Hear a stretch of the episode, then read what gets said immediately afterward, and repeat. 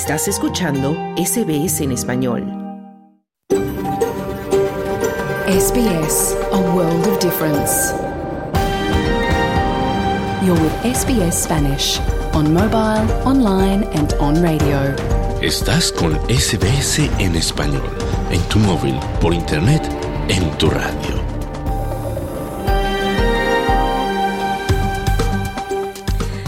Hola, ¿qué tal? Muy buenas tardes y bienvenidos a Fin de Semana Australia en Español de SBS Audio.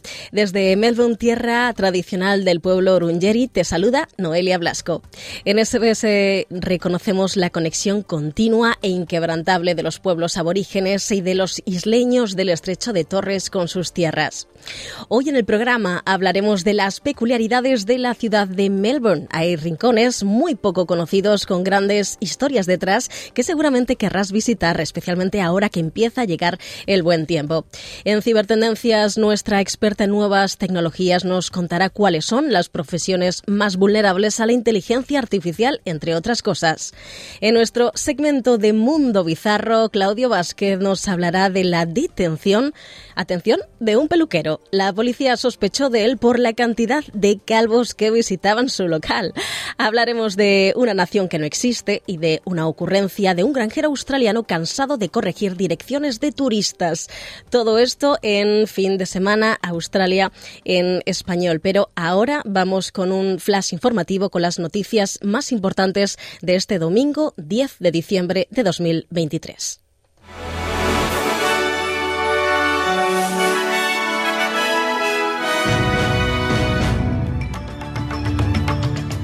La Premier de Queensland, Anastasia Palaszczuk, ha anunciado su retirada de la polémica y dimisión como líder del Estado. El anuncio se produce en un periodo de mucha acción para el Estado tras haber recibido los derechos para albergar los Juegos Olímpicos del año 2032 y cuando las zonas del norte en este momento luchan contra un ciclón.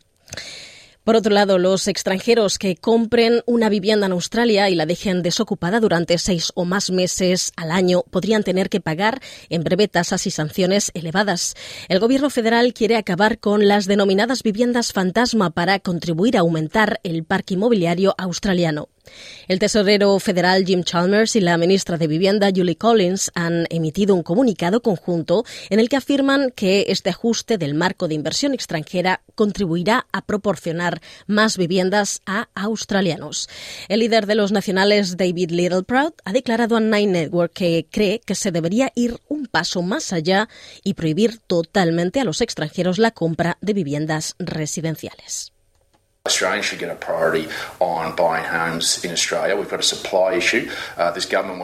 Los australianos deberían tener prioridad en la compra de viviendas en Australia. Tenemos un problema de oferta. Este gobierno quería traer un millón y medio de nuevos inmigrantes, 500.000 este año. Se está poniendo mucha presión sobre nuestro sistema de migración, pero nuestro sistema de vivienda está así. ¿Por qué no acabamos de tomar este paso para no permitir que alguien tenga el lujo de volar y permanecer en una casa por un par de meses al año cuando hay australianos tratando de entrar en el mercado. Me parece sentido común en lugar de algunas multas que probablemente son capaces de pagar sin, sin ningún problema, decía.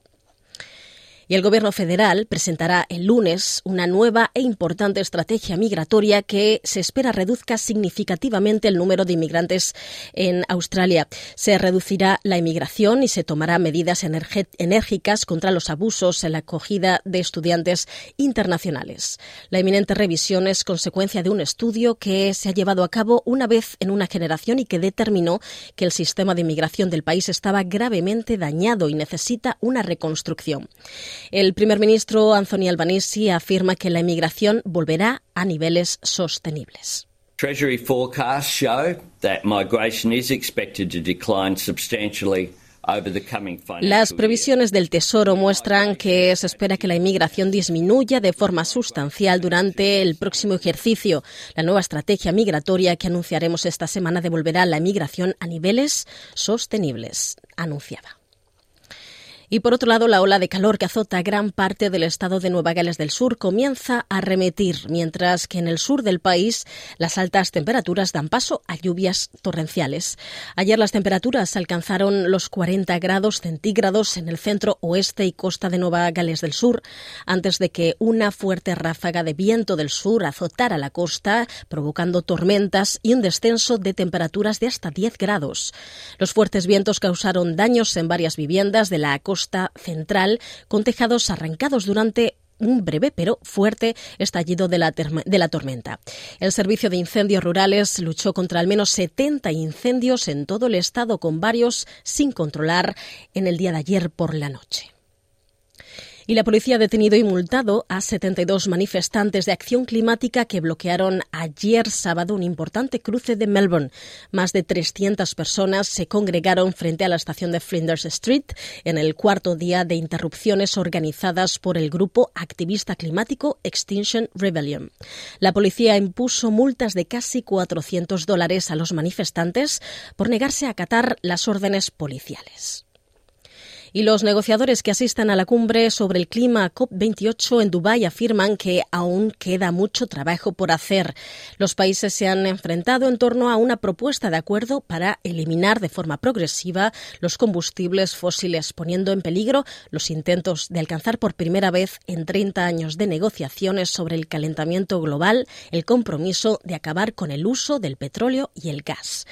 Según los observadores de las negociaciones, Arabia Saudí y Rusia son algunos de los países que insisten en que la conferencia de Dubái se centre únicamente en la reducción de la contaminación climática y no en los combustibles fósiles que la provocan.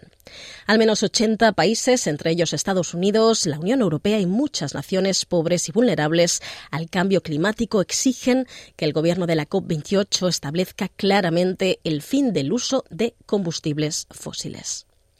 Hasta aquí el flash informativo de fin de semana Australia en español.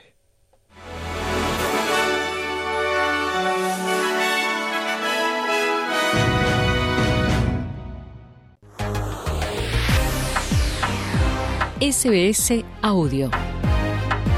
Fin de semana. Australia en español.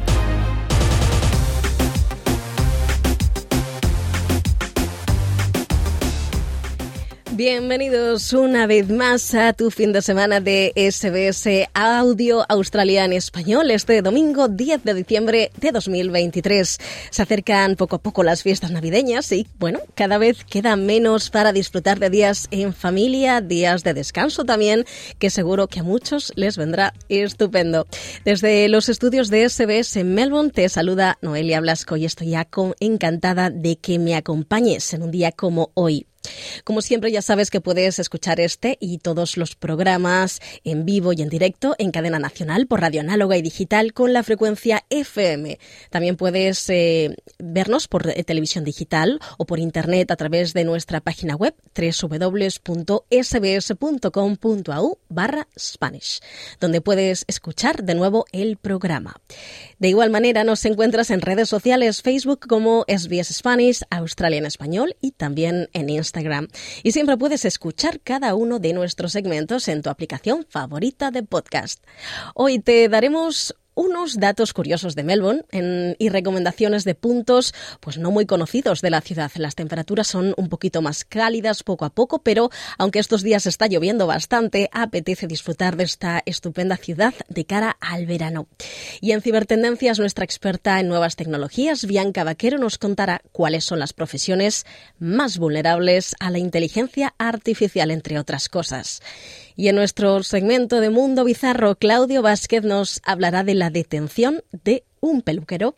La policía sospechó de él por la cantidad de calvos que visitaban su local. Hablaremos también de una nación que no existe y de una ocurrencia de un granjero australiano cansado de corregir direcciones de turistas. Todo esto en fin de semana Australia en español. Comenzamos.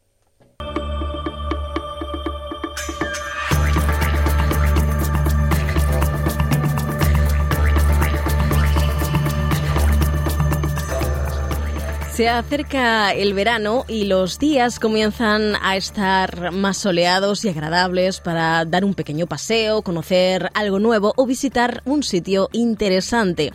En Curiosidades de Australia te vamos a contar algunos datos curiosos de la ciudad de Melbourne y te ofrecemos recomendaciones de lugares para visitar que no son habituales en cualquier paseo turístico o que guardan una historia curiosa detrás. En este pequeño paseo virtual por la capital de Victoria conoceremos un poco más de historia, de cultura deportiva, de vida silvestre y de lugares icónicos. Claudio, cuéntanos de estos datos interesantes de nuestra ciudad. Hola Noelia y hola bueno a los auditores y sí, hoy en Curiosidades de Australia vamos a enfocarnos en la ciudad de Melbourne y no vamos a contar los típicos datos que todos saben, aunque bueno hay que hablar de ciertas cosas como todo el mundo sabe que es la capital de Victoria y que fue fundada así por los colonos británicos en 1803 porque era parte de la colonia penal de Nueva Gales del Sur. Sin embargo, lo que no todo el mundo sabe, yo sé que tú lo sabes Noelia, es cómo se llamaba Melbourne al principio, ¿no? Se llamaba, tenía que ver con Batman. Sí, claro, Batmania, ¿no? Y, no porque la fundó Batman, sino porque, y tampoco era una ciudad gótica, ¿no? Sino porque John Batman, ¿no? Que era un colono venido de Vance Demonland o Tasmania, habría negociado por primera vez en 1835 la adquisición de tierras de la actual Melbourne con ocho elders o ancianos sabios del pueblo Gurungeri para fundar la ciudad de Melbourne, Batmania, en la ribera norte del, del río Yarra. Y es por eso que se llamó por, durante dos años Batmania, ¿no? En honor a John Batman. Y anteriormente a que llegaran los colones, los colonos, perdón, eso sí, el centro actual de la ciudad era conocido como Narm. Yo sé que algunos ya han visto, ¿no? Que ahora cada vez está más de moda, ¿no? O, o, se utiliza más utilizar esta denominación para Melbourne, Narm. Y es porque los, los aborígenes llamaban Narm, Narm a la bahía de Port Phillip. Y otra cosa curiosa que no todo el mundo sabe de Melbourne y Victoria en general es que desde 1851 esta, ciudad vivió una gran fiebre del oro, lo que hizo que Melbourne creciera rápidamente en población y también en riqueza, al punto que se dice que entre 1850 y hasta el fin del siglo, Melbourne fue considerada, si no la más, una de las ciudades más ricas del mundo.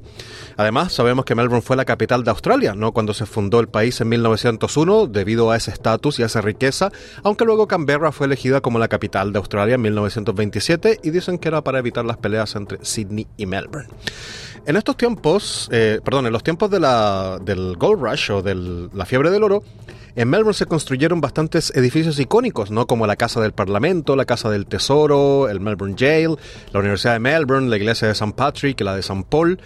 Y para quienes deseen ver, por ejemplo, los vestigios arquitectónicos de esa riqueza de la fiebre del oro, un buen lugar para admirarlos es la calle Collins, ¿no? aquí en el centro, porque todavía conserva mucha de esa belleza y el esplendor de los mejores años de Melbourne.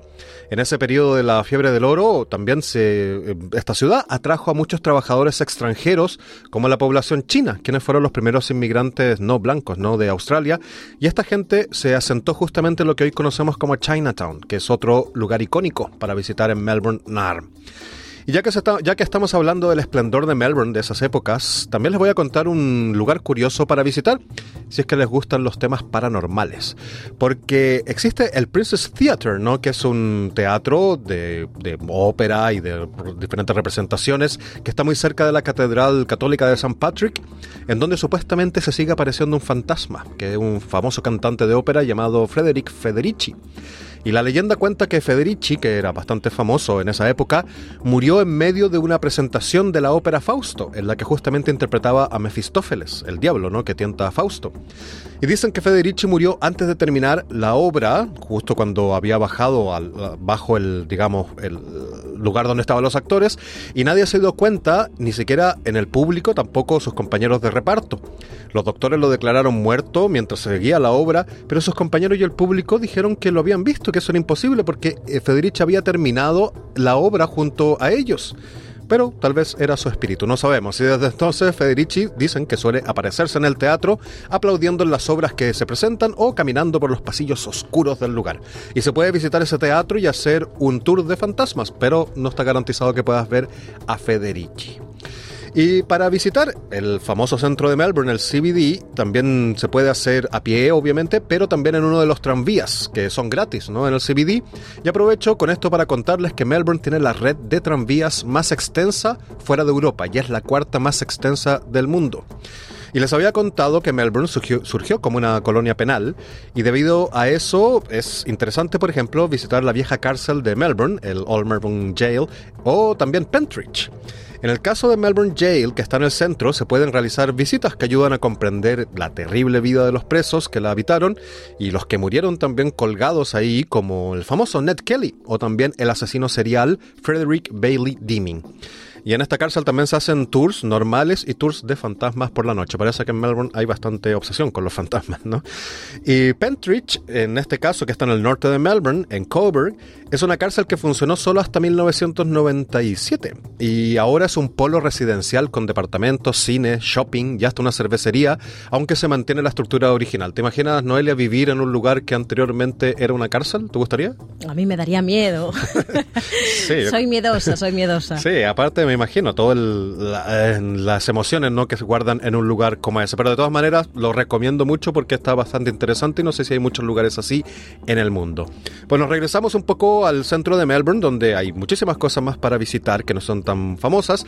Por ejemplo, los túneles, ¿no? Hay una red de túneles subterráneos en Melbourne que se construyeron para transportar bienes y que luego fueron ocupados como bunkers en la Segunda Guerra Mundial. Y una opción para visitar estos bunkers, o perdón, estos túneles, se puede hacer desde la antigua Casa del Tesoro. Ahí uh, hay tours, ¿no? Para hacer estos. Y, desde, y ahí muy cerca de la Casa del Tesoro está Fitzroy Garden, donde hay cosas históricas interesantes y, por ejemplo, destaco la casa del capitán James Cook, ¿no? quien fue el primer británico que llegó a las, costas, a las costas australianas y dio paso a la posterior colonización luego de tocar tierra en Botany Bay, el actual Sydney. Lo curioso es que esta casa de Cook, que está en Fitzroy Gardens, es la casa en que el capitán nació en Inglaterra pero fue reconstruida ladrillo a ladrillo en Melbourne.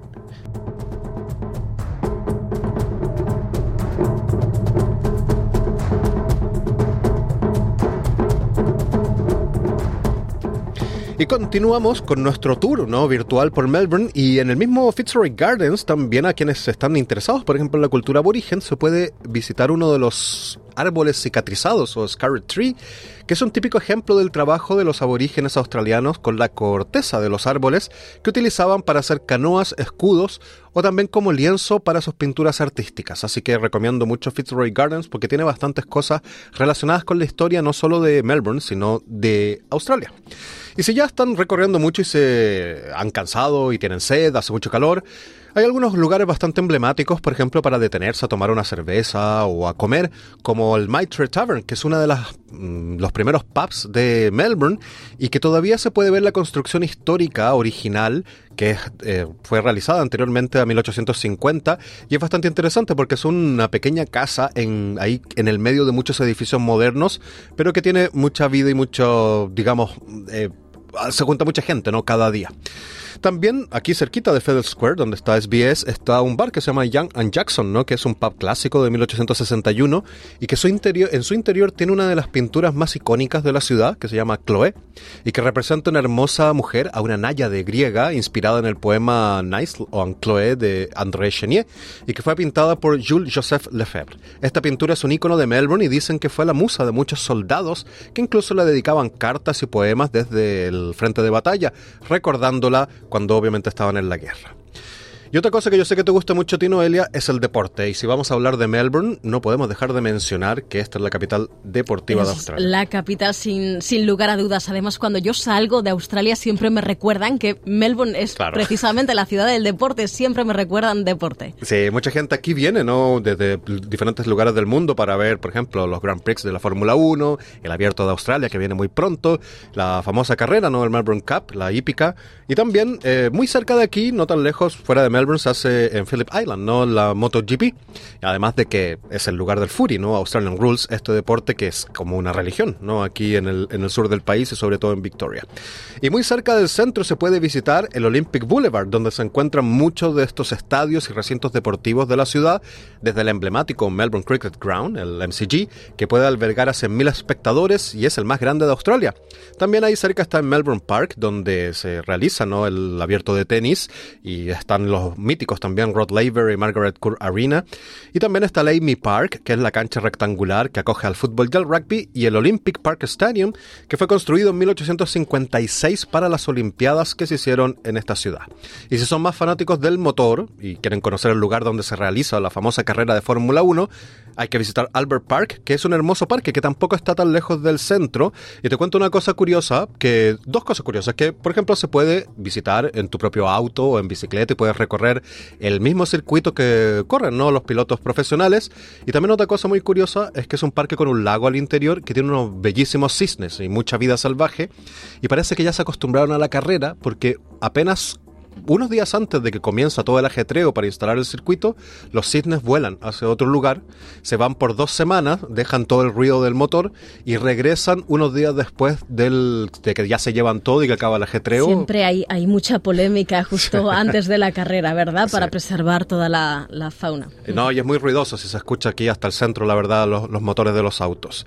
También, antes de finalizar con este recorrido por el Melbourne, quiero mencionar que hace muy poco, hace unos meses apenas, hay un barrio que se eh, posicionó como uno de los más cools, ¿no? Aquí de, del mundo, ¿no? De Australia. Y está en Melbourne y es Brunswick East, ¿no? Que está al norte de la ciudad y que tiene mucha oferta cultural, gastronómica, comercial, además de un ambiente súper relajado, tolerante e inclusivo. Yo vivo bien cerca de ahí, así que lo recomiendo para ir a pasear, a tomar algo o a comer. Y finalmente, Noelia, voy a finalizar hablando un poco de los animales de Melbourne, muy rápidamente, y no voy a mencionar ni el zoológico ni Hillsville, que son lugares donde se pueden ver excelentes lugares donde se puede conocer la fauna de Australia, pero son zoológicos o parques, no, no son muy novedosos. Pero por ejemplo, si te gustan los possums, ¿no? que aquí hay muchísimos en Melbourne, eh, solamente basta acercarse a cualquiera de los parques, aquí Flagstaff o Fitzroy Gardens, y te, en la noche y los possum van a acercarse a ti para que les des comida, ¿no? Son bastante eh, curiosos, pero también obviamente saben que la gente... Y si vas con una pequeña manzana todavía se acercarán más, ya son, te lo son muy amigables, son muy amigables con la gente que tiene comida. Y también, bueno, como siempre decimos, aquí esta ciudad es fantástica por sus aves, ¿no? Sus pájaros. Hay uno que ya habíamos hablado en Curiosidades de Australia, el pájaro lira, ¿no? Que es el mejor impostor, imitador de sonidos del mundo y que se puede encontrar en los Dandenong Rangers, aunque no es tan fácil hacerlo, hay que tener paciencia.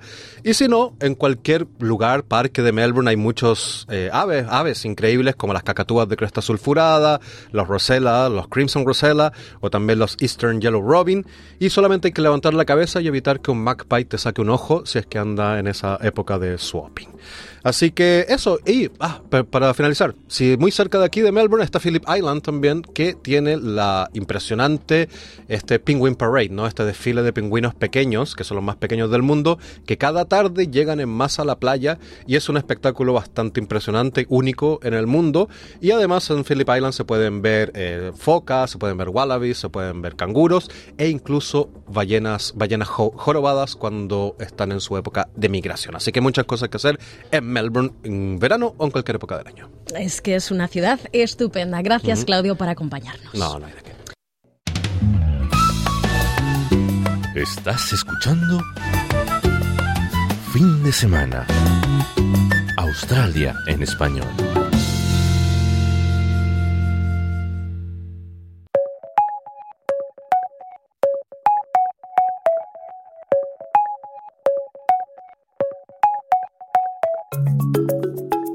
Comenzamos ya nuestra sección de cibertendencias hablando de una denuncia. Ha habido una denuncia formal ya contra las grandes empresas de comunicación como son Google o Apple por espiar mediante notificaciones push. Bianca Vaquero, ¿qué nos puedes contar al respecto? Muy buenas tardes. Bueno, hola, muy buenas tardes. Y sí, una de las noticias de esta semana sin lugar a dudas es este lío ¿no? que se está montando últimamente con el tema del espionaje.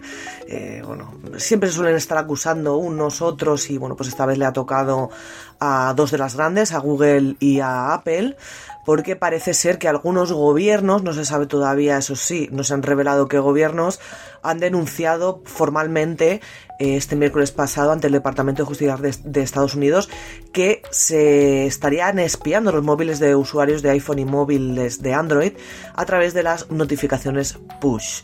Estas notificaciones, bueno, son estos mensajes que nos aparecen en las pantallas de bloqueo o en nuestro inicio, ¿no? En, el smartphone un poco para dar aviso de algo. Pues como por ejemplo los mensajes nuevos que tenemos, actualizaciones, alertas de noticias, pues estas cositas, ¿no? Que yo creo que todos eh, lo tenemos en nuestros teléfonos activado. Casi todas estas notificaciones lo que ocurre es que viajan a través de los servidores tanto de Apple y de Google y bueno, pues pueden revelar información única sobre cómo nosotros los usuarios usamos determinadas aplicaciones.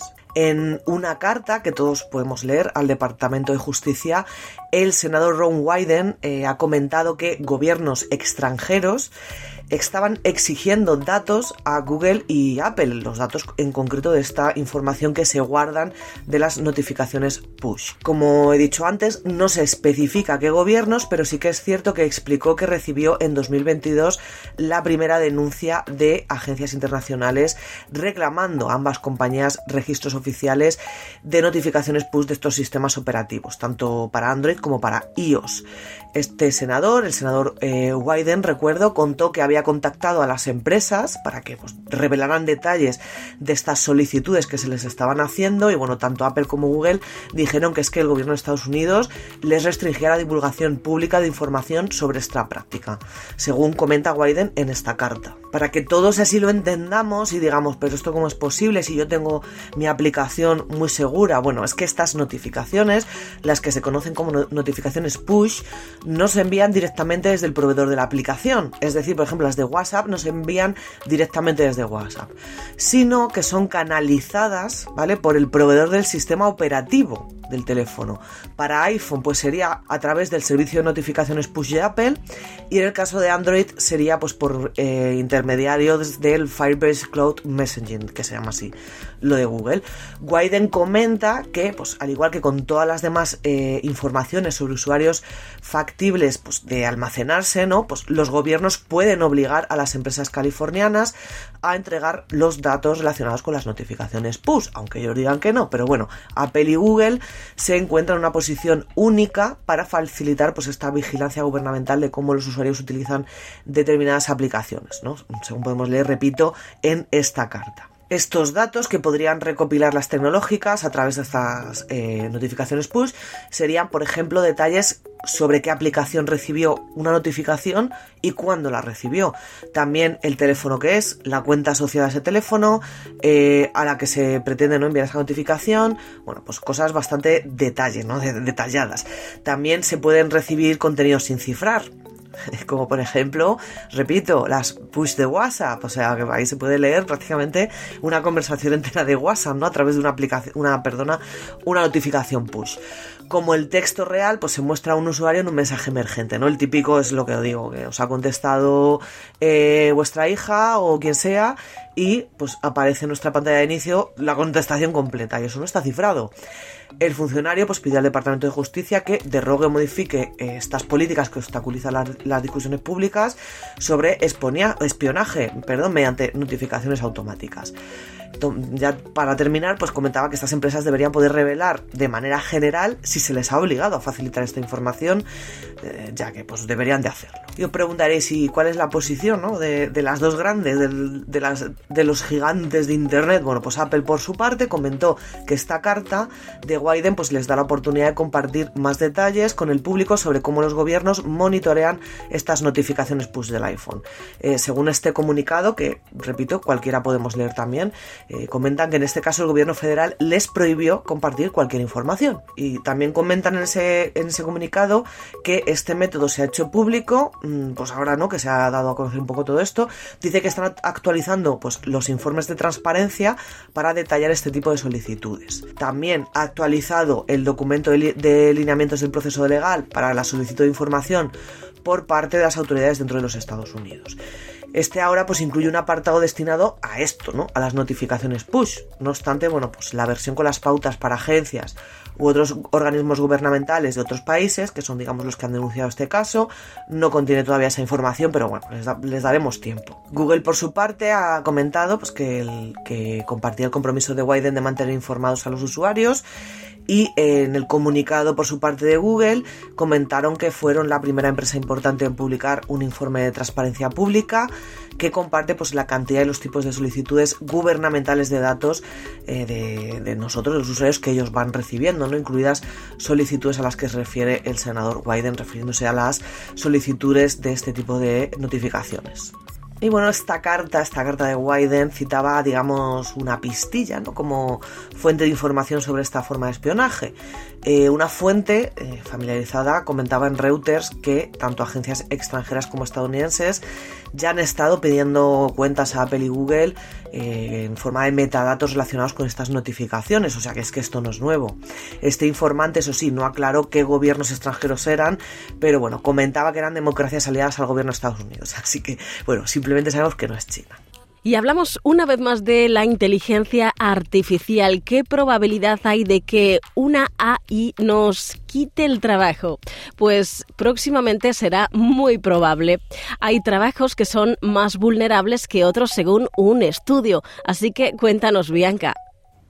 Bueno, pues como no, otra semana más hablando de la inteligencia artificial, mi amiga vecina, como me gusta llamarla, que como todos sabemos nos ofrece unas ventajas maravillosas. A mí me encanta trastear con la inteligencia artificial, no me escondo, y eh, nos resuelve muchos problemas cotidianos, nos ahorra muchísimas cosas, pues eh, incluso hasta eh, un montón de búsquedas en Google, pues se los puede resolver en unos segundos, ¿no? La inteligencia artificial, pero ahí están las amenazas también. Eh, suponen amenazas para algunos puestos de trabajo. Esto ya se lleva hablando desde el principio de los tiempos de la inteligencia artificial, que parece hace 20 años y no, hace dos años. O sea que, bueno, y es que casi hasta este, a principios de año ha sido cuando hemos empezado un poco a llevarnos las manos a la cabeza. Y bueno, pues puede estar comprometido cierto tipo de trabajos. Hay muchas polémicas con el tema de los ilustradores, eh, los dibujantes, pues gente que se dedica al diseño también, o incluso hasta periodistas, ¿no? Pero ahora vamos a hablar de algo concreto, porque el Departamento de Educación de Reino Unido lo que ha hecho es hacer un estudio acerca de los puestos de trabajo que en realidad podrían estar comprometidos con el avance de la inteligencia artificial, ¿no? Y no especular. Eh, un fenómeno pues que ya se vivió en la, en la, revolución industrial, perdón, o sea, en ese momento, ¿no? Donde se instaló la idea de que las máquinas nos iban a quitar los empleos, ¿no? A la gente en las fábricas y tal, y bueno, aunque sí que es cierto que ocurre algo similar, también se crearon otro tipo de puestos de trabajo, pero bueno, esa es otra historia. Este estudio, que bueno, todos podemos leer, que yo recomiendo, es bastante interesante, se puede ver cómo son mmm, las profesiones que el Departamento de Educación pone en el foco de poder ser afectadas por este tipo de tecnología Las conclusiones a las que llegan es que las ocupaciones más expuestas son las que están asociadas a trabajos administrativos, ¿no? O de finanzas, derecho, incluso hasta también de negocios a nivel en general. Pero el que más expuesto está, curiosamente, es el de las finanzas. Para llevar a cabo este estudio, pues, eh, ¿qué hizo? Pues el departamento realizó un mapeo de las habilidades pues, humanas en este tipo de roles laborales y luego intentaron que la inteligencia artificial los llevara a cabo en diferentes ámbitos, como por ejemplo la traducción, la respuesta abierta a preguntas o la comprensión lectora. De esta manera, pues generó esta lista con las, las ocupaciones perdón, que pueden estar más expuestas a esta inteligencia artificial, quedando pues así como os voy a comentar ahora. Vamos a hablar de las 10, de las 10, digamos, más vulnerables. Empezaríamos por el número 10, que serían los contables. En el 9 tendríamos a los administrativos del gobierno nacional. Eh, hablamos de Reino Unido, recuerdo. En el número 8, profesionales asociados con el marketing. En el número 7, ingenieros civiles.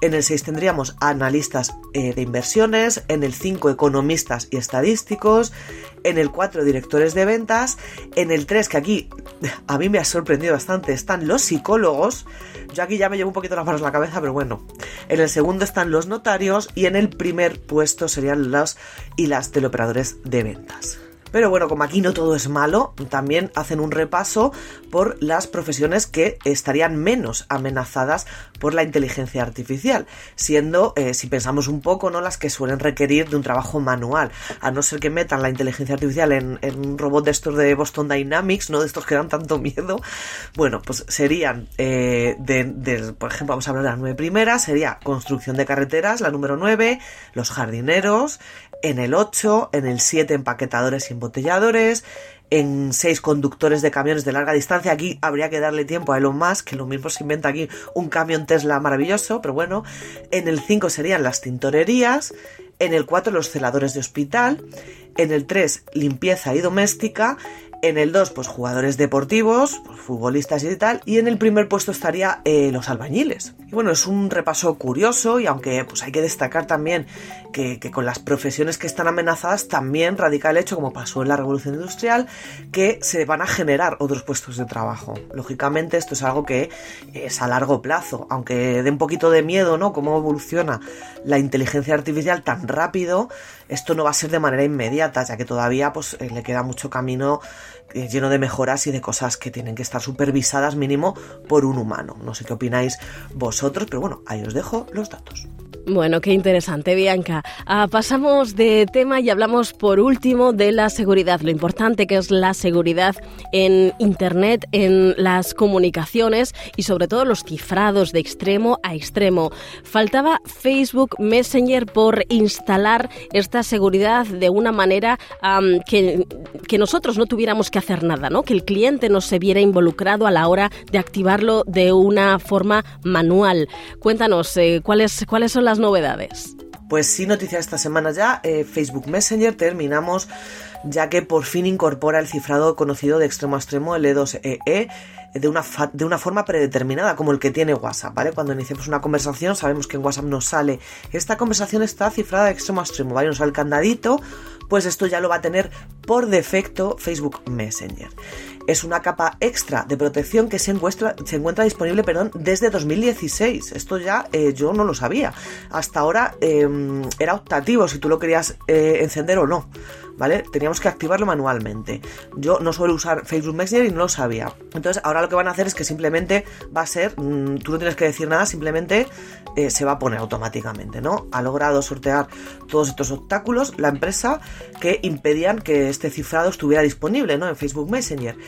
Eh, una vez que se actualice, ¿vale? Pues estamos en aplicación, o estamos en ordenador o lo que sea, simplemente pues el contenido de nuestros chats individuales y de las llamadas no será ni visible ni accesible para terceros, para absolutamente nadie, ya que va a estar cifrado. La única excepción eh, según comentan, es si decidimos reportar un mensaje ante la compañía de Mark. O sea que en el resto de conversaciones mm, va a ser igual que WhatsApp. Y os preguntaréis, como yo también me he preguntado, por qué han tardado tanto ¿no? en, implementar esto, en incluirlo. Y bueno, comentan que es que no querían dejar cabos sueltos durante esta implementación, es decir, querían hacerlo bien, ¿no? No hacer una chapuza con muchas cosas que salen, pero bueno, tenían a un montón de expertos, ¿no? Que tenían ahí trabajando para reconstruir estas funciones de su propio Messenger desde cero. Esta introducción de, esta capa de seguridad en Facebook Messenger no va a implicar la desactivación de ciertas características de la app, como por ejemplo los temas o las reacciones personalizadas que van a seguir estando disponibles y también van a estar cifradas, protegidas. Eh, si bien este cifrado extremo a extremo es de implementación inmediata, pues no llevéis las manos a la cabeza si no lo tenéis se va a llevar como todas estas cosas a cabo de una forma gradual porque si se hace todo a la vez probablemente revienten los servidores y, ocurran cosas extrañas. Entonces se suelen soltar estas actualizaciones de forma gradual y poco a poco pues se van a ir implementando pues en todo el globo. Y como os he comentado al principio, eh, por defecto va a estar tanto los chats individuales como las llamadas de audio-vídeo, pero si os preguntáis qué va a ocurrir con las conversaciones de grupo, con las conversaciones grupales, no van a estar desprotegidas lo único que tenemos que hacer es eh, quien desee usar esta capa esta de protección va a tener que activarlo de manera manual, ¿vale? No se sabe si esto mm, es por un tema de impedimento técnico, por cuestiones regulatorias, o bueno, o no sabemos muy bien. Yo creo que algo tiene que ver con que están intentando ahí aunar los mensajes de Instagram con los de Messenger, bueno, un poco están ahí trabajando, ¿no? En estas cosas. Y pues como suele ocurrir en este tipo de cosas, cuando sobre todo hablamos de seguridad y cifrados y cosas de estas, pues mmm, no está libre de tractores, especialmente sobre todo en empresas, bueno, empresas no, agencias de seguridad como policía y tal, ¿no? Eh, después de todo, el encriptar mensajes de un extremo a otro de una conversación eh, es base para todo el mundo, ni siquiera la policía puede acceder a este contenido. Que esto yo os lo comento mucho cuando es que a mí me espían el WhatsApp. Es imposible, no se puede. Están cifrados nadie, ni la policía, ni la Interpol, ni, ni nadie, ni la CIA te va a poder entrar a eso, a no sé que te coja el teléfono.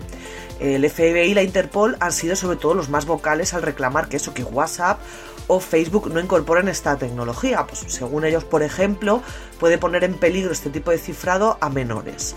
Eh, comentan pues eso, que no hay duda de que juega un papel importante este tipo de cifrado en la protección de nuestra privacidad, pero que debería equilibrarse con la importancia de proteger a los niños en línea, según pues, eh, han comentado este mismo año además. No sé qué opináis vosotros, pero bueno, mm, es una noticia, ¿no? Que ya por lo menos vamos a tener esos mensajitos de Facebook Messenger cifrados, al igual que los tenemos en WhatsApp.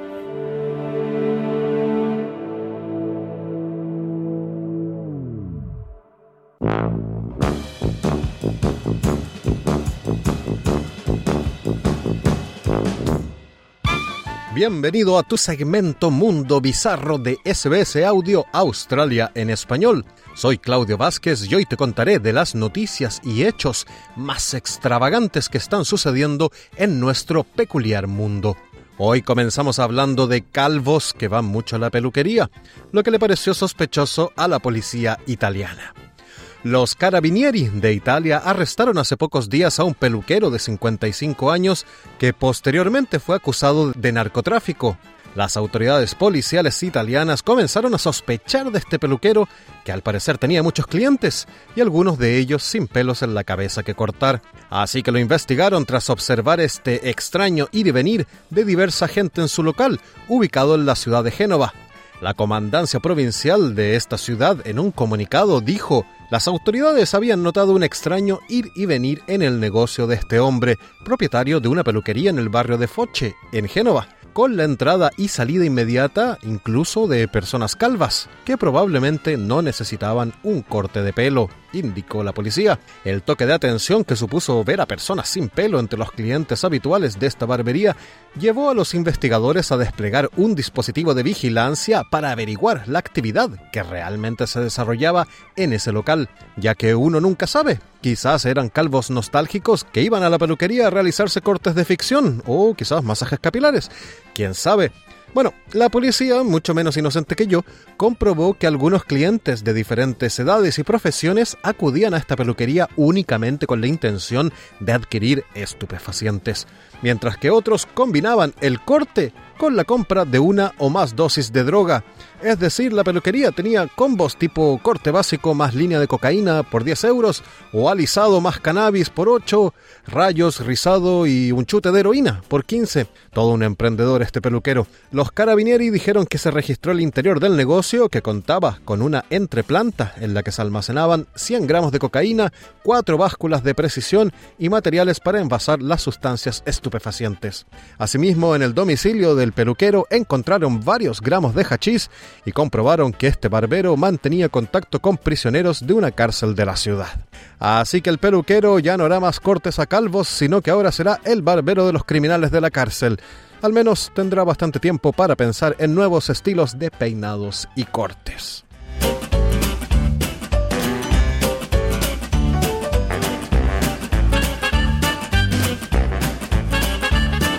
En Mundo Bizarro hablamos ahora de geopolítica y de políticos incompetentes. Un insólito escándalo se cobró el puesto de un importante funcionario en Paraguay y se convirtió luego en una fuente inagotable de memes, pues el jefe de gabinete del Ministerio de Agricultura y Ganadería del gobierno paraguayo de Santiago Peña, llamado Arnaldo Chamorro, firmó un memorándum de entendimiento en el que buscaba promover las relaciones bilaterales de Paraguay con los Estados Unidos de Kailasa, no Estados Unidos de Norteamérica, de Kailasa. El problema, que es uno pequeñito, es que el país de Kailasa no existe, o al menos ningún otro país lo reconoce como tal.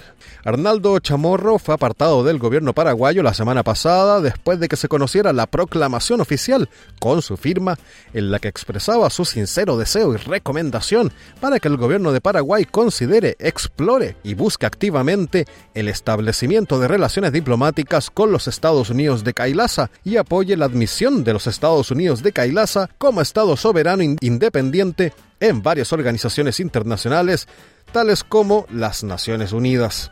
El documento menciona que Kailasa es la primera nación soberana para los hindúes y una nación de civilización hindú iluminada y establecida para servir las necesidades religiosas y espirituales de 2.000 millones de hindúes y de toda la humanidad y de todos los seres vivientes del universo. Luego se menciona que el país está gobernado por la Orden Soberana de Sri Kailasa, el órgano rector del hinduismo más antiguo y cuya visión y misión es una vida iluminada por toda la humanidad que tiene sus raíces en el principio fundamental de Advaita, o bien de unidad. Hacia el final del texto, Chamorra felicita a Nitin Yanda Parambisham, el soberano de Estados Unidos de Kailasa, y dice apreciar sus contribuciones al hinduismo, a la humanidad y también a la República del Paraguay. Representantes de Kailasa tuvieron varias reuniones con el Ministerio de Agricultura y Ganadería, incluso llegaron a reunirse con el titular de la cartera, con Carlos Jiménez, para hablar de cooperación, según el diario Última Hora de ese país. El sitio web de Kailasa subió la noticia de que la nación estaba ampliando su red diplomática estableciendo relaciones formales con la República del Paraguay. Para Mashivam, el soberano mencionado en el documento de Chamorro que es el líder de los Estados Unidos de Kailasa, es un gurú indio e hindú seguidor de la doctrina Advaita Vedanta, y en su cuenta de X se presenta como el sumo pontífice del hinduismo y también resucitador de Kailasa, la antigua civilización hindú ilustrada. El hombre, que hace años no se muestra en público, eso sí, es buscado en la India por violación y agresión sexual. Chamorro luego admitió no tener idea de dónde quedaba Kailasa. Este político que reprobó en geopolítica fue reemplazado luego por Luis Miguel Vega como jefe de gabinete interino. Según una nota de la BBC para Mashivam, afirma haber fundado a los Estados Unidos de Kailasa en 2019 en busca de un territorio para su nación, dijo haber comprado una isla en Ecuador, algo que el país sudamericano desmintió. Este líder sigue prófugo acusado de varios delitos sexuales y también económicos. Dicen que ahora en Paraguay están revisando sus documentos para ver si el defenestrado político Chamorro firmó también otros acuerdos con naciones tan famosas como Wakanda, el país de nunca jamás, Lilliput, Mordor o quizás la Atlántida.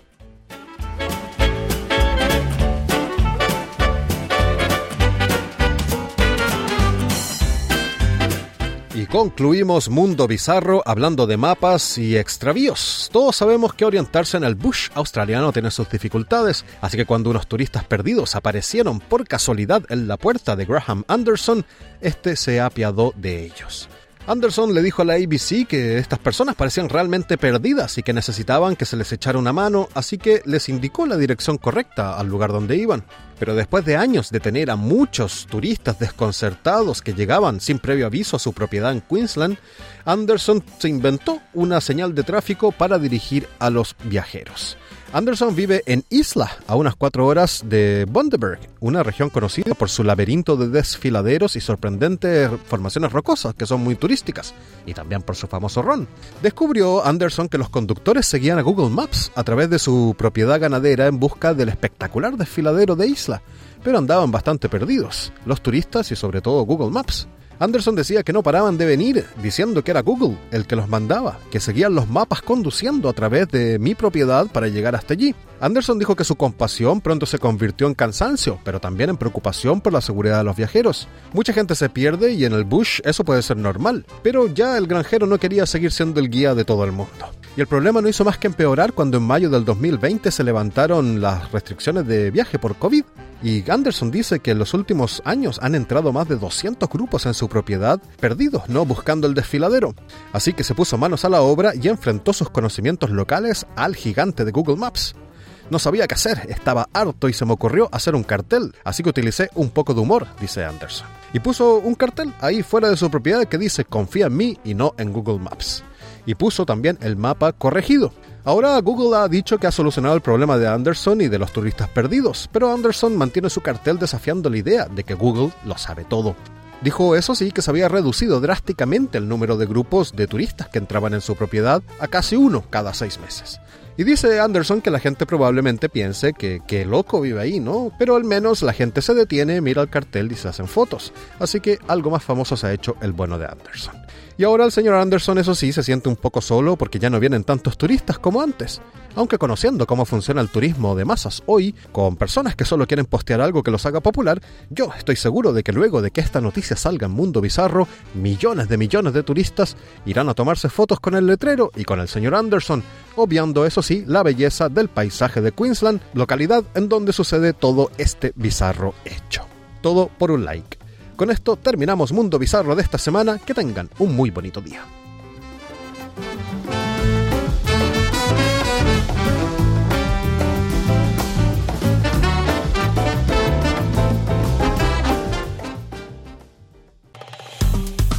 Dale un like, comparte, comenta. Sigue a SBS Spanish en Facebook.